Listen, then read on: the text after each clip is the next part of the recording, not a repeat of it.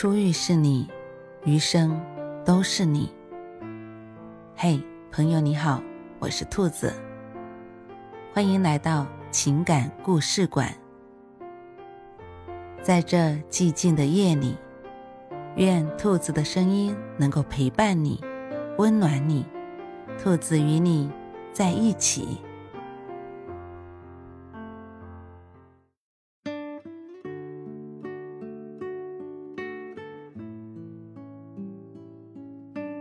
这一生有期足矣。天有不测风云，人有旦夕祸福。这话一点都不假。三八节那天，我正要给妻子发红包时，手机响了起来，是妻子打来的。一听说她摔跤了，伤了左脚，在儿子的陪伴下正赶去医院。我急忙向领导请假，打车匆匆往市中心医院赶去。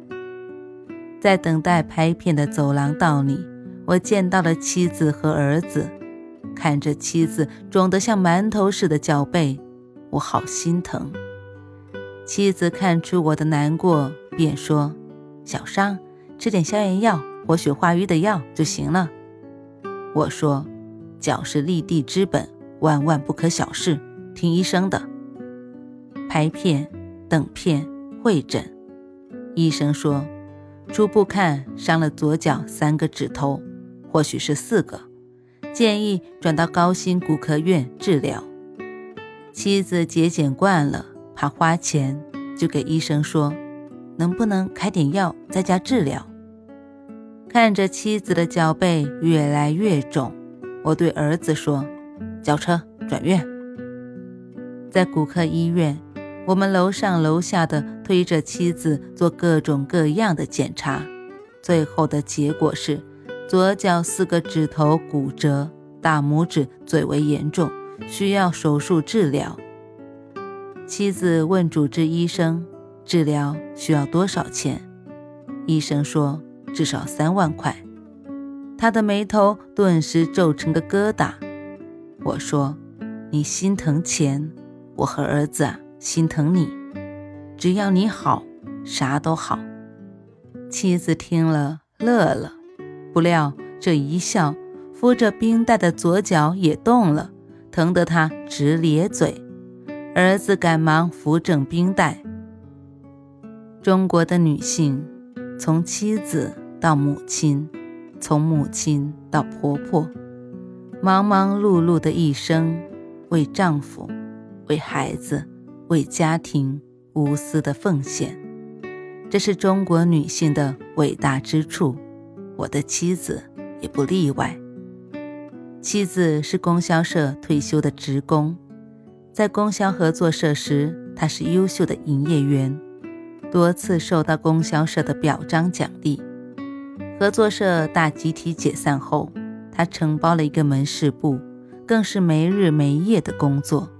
晚上十点下班，后半夜还要起来去几十公里外的城里进货。那时我和儿子还在睡梦中。用妻子的话说，他们进货远看像个逃难的，近看像个讨饭的。为了这个家，妻子付出了太多。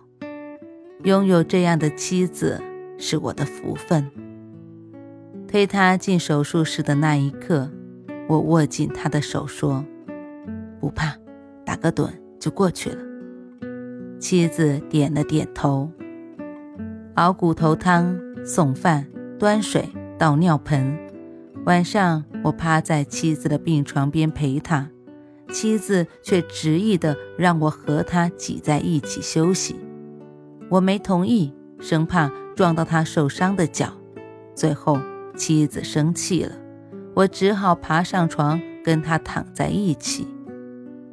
迷迷糊糊中，我被稀稀碎碎的声音弄醒，睁眼一看，是妻子正在给我盖被子。她一动脚就疼，在微弱的灯光下，我看到她疼得直倒吸气。看到这幕，我的眼睛。湿润了。这一生有其足矣。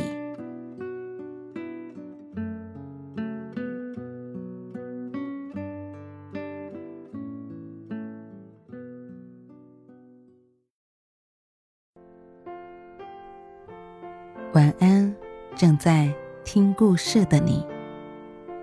如果你喜欢兔子的声音，或者喜欢这个情感故事，别忘了多点赞、多评论、多打赏哦。